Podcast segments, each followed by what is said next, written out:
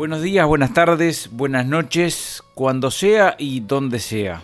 Vamos a arrancar una nueva serie de podcast. Inia Podcast está aquí ahora dedicado al campo natural. INEA Podcast es comunicación efectiva que conecta con los objetivos permanentes de investigación, desarrollo e innovación productiva.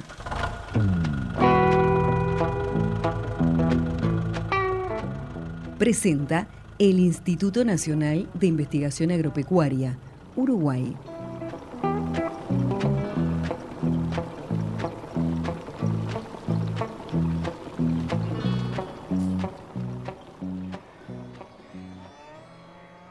Y entre el sonido de vacas y pájaros está Martín Jaurena.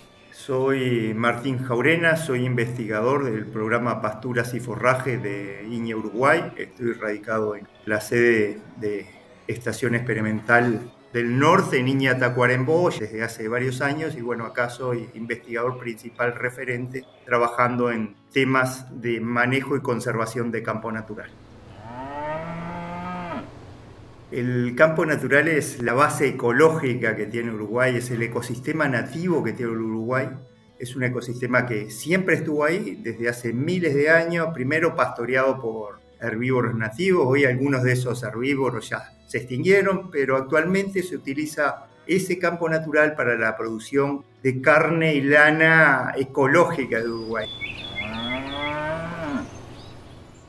Tenemos dos tercios de la superficie de Uruguay que sigue siendo campo natural. Esto es prácticamente un patrimonio ecológico que tiene Uruguay. No lo tiene Argentina, no lo tiene Brasil, no lo tiene ningún otro país que haya mantenido esa superficie de campo natural. Quizás hay algunos muy poquitos países en Asia que mantienen el campo natural, pero ecosistemas casi desérticos. Pero desde el punto de vista productivo, Uruguay es el que tiene el mejor patrimonio ecológico para producir sobre campo natural. Y eso implica dos cosas principales. Por un lado, podemos mantener al máximo servicios ecosistémicos que nos brinda el campo natural, agua pura para tomar de los lugares de donde viene el campo natural, podemos mantener carbono secuestrado en el campo natural. El campo natural es el ecosistema productivo que tiene más carbono en el suelo. Entonces de ahí la importancia de, mantener el campo natural para sostener niveles altos de carbono en el suelo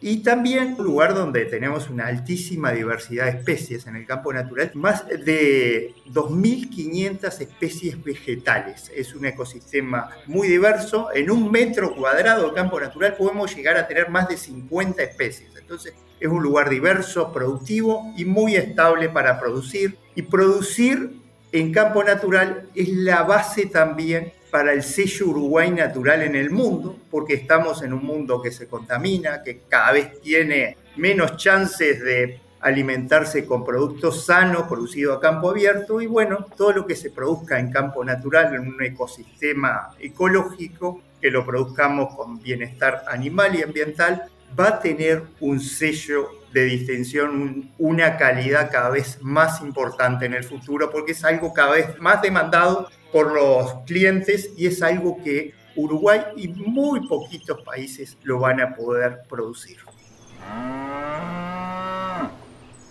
Hablando de la importancia del conocimiento. En Niño Uruguay estamos generando conocimiento, conocimiento para este ambiente propio que lo tiene Uruguay y por eso lo, lo estamos investigando. Estamos, por un lado, conociendo las especies del campo natural, entendiendo esas especies y solucionando problemas prácticos que pueden tener los productores. Y ahí no nos quedamos en generar conocimientos, sino en innovar, en tratar de llevar esos productos tecnológicos, por un lado, para que produzcan más los productores y sobre todo también para tener mejores procesos de pastoreo, por ejemplo, mejor conservación de ese campo para mantener ese potencial que es de toda la sociedad de Uruguay. Entonces, ahí estamos investigando en cómo mejorar lo que tenemos y cómo dar una solución a los temas ambientales. El ambiente y el mundo desde la perspectiva del comensal o de la comensal, porque vamos a escuchar hablar de la vaca. Cuando hablamos de pastoreo, nunca pensamos en lo que hace una vaca nosotros muchas veces pensamos en lo que hacemos cada uno de nosotros en un día, pero nunca pensamos en lo que hace una vaca o una oveja. Por ejemplo, una vaca o una, oveja camina 5 a 10 kilómetros, a veces más kilómetros por día buscando su alimento. A ver si tiene una idea y sabe cuántos, cuántos bocados puede dar una vaca en, en su día. Ahí una vaca puede dar entre 10 y 30 mil bocados por día. Y en cada bocado la vaca agarra con la lengua, prensa el forraje, lo tira y lo cosecha puede estar 5, 6, hasta 10 y más de 10 horas y el animal está con hambre, sigue buscando el pasto. Entonces es algo increíble lo que hace una vaca y nosotros desde la investigación tenemos que ayudar a que esa vaca haga la mejor cosecha de forraje en cada bocado. Cada bocado dura menos de un segundo. Entonces tenemos que tratar de que, de que esa vaca elija forraje de calidad. Y bueno, así el pastoreo diario de una vaca, de una una oveja como investigadores tenemos que ayudar a desarrollar técnicas de manejo para que eso sea lo mejor posible. Y a todo esto, ¿cuál es la novedad? Niña está desarrollando una aplicación que tiene para liberar muy pronto, una aplicación que le va a permitir a un productor o un técnico identificar las comunidades de campo natural, es el paso previo para establecer un sistema de pastoreo, un sistema de subdivisiones.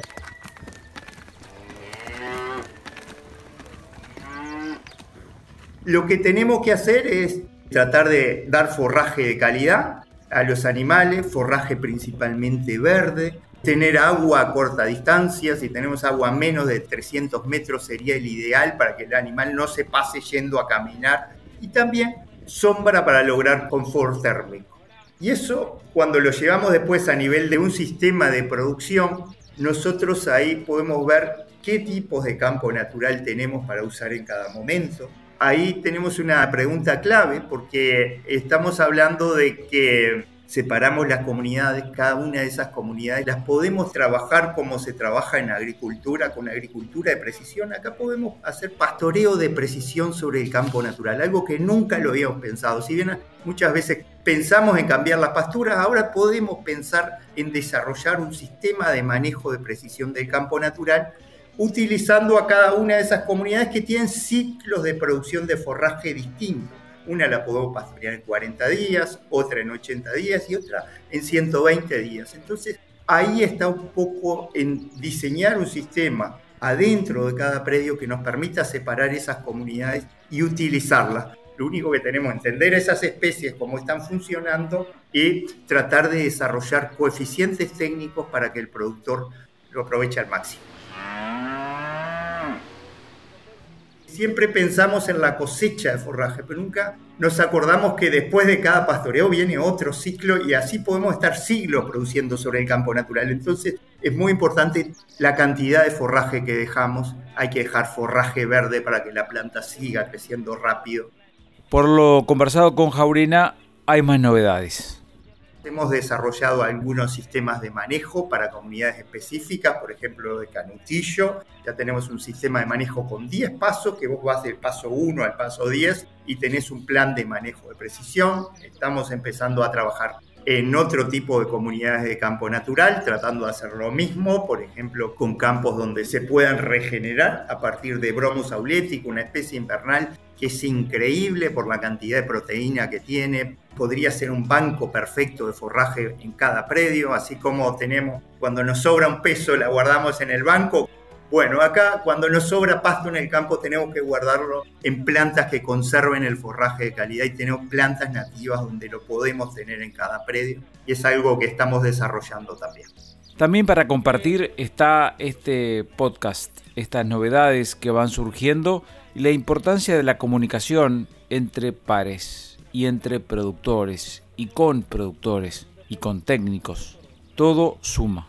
Como investigador, aparte de dar a conocer eso que hacemos, para mí es muy importante poder tener un retorno también del resto, porque nosotros nos alimentamos en la investigación para solucionar problemas que tienen los productores, problemas que tiene la sociedad. Entonces esto es un ida y vuelta. Nosotros trabajamos, aprendemos haciendo y el productor también aprende haciendo, entonces tenemos que generar productos tecnológicos, tenemos que estar ahí cuando el productor los aplica. No es generar un conocimiento y decir, hay que trabajar de tal forma el campo natural y el productor que lo haga. No, tiene que haber una continuidad desde que se genera hasta que se aplica y muchas veces lo que nosotros generamos como investigación en la innovación hay que darle varias vueltas de tuerca para que eso pueda ser aplicable. El sponsor principal que tenemos es el productor defendiendo a su patrimonio y pidiéndonos a nosotros que le demos herramientas para trabajar mejor.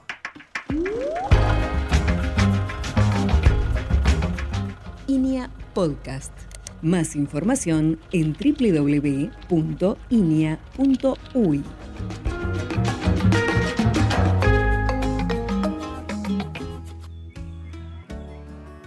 Con esto, ¿está todo dicho?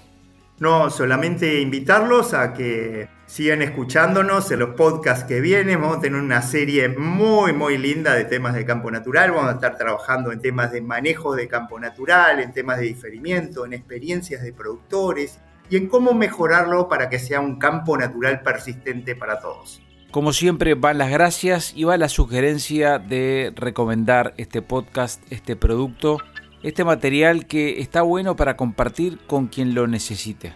Todo sea para enriquecer también la comunicación y para mejorar los aportes y la fluidez de la información y el conocimiento entre actores del sector agropecuario.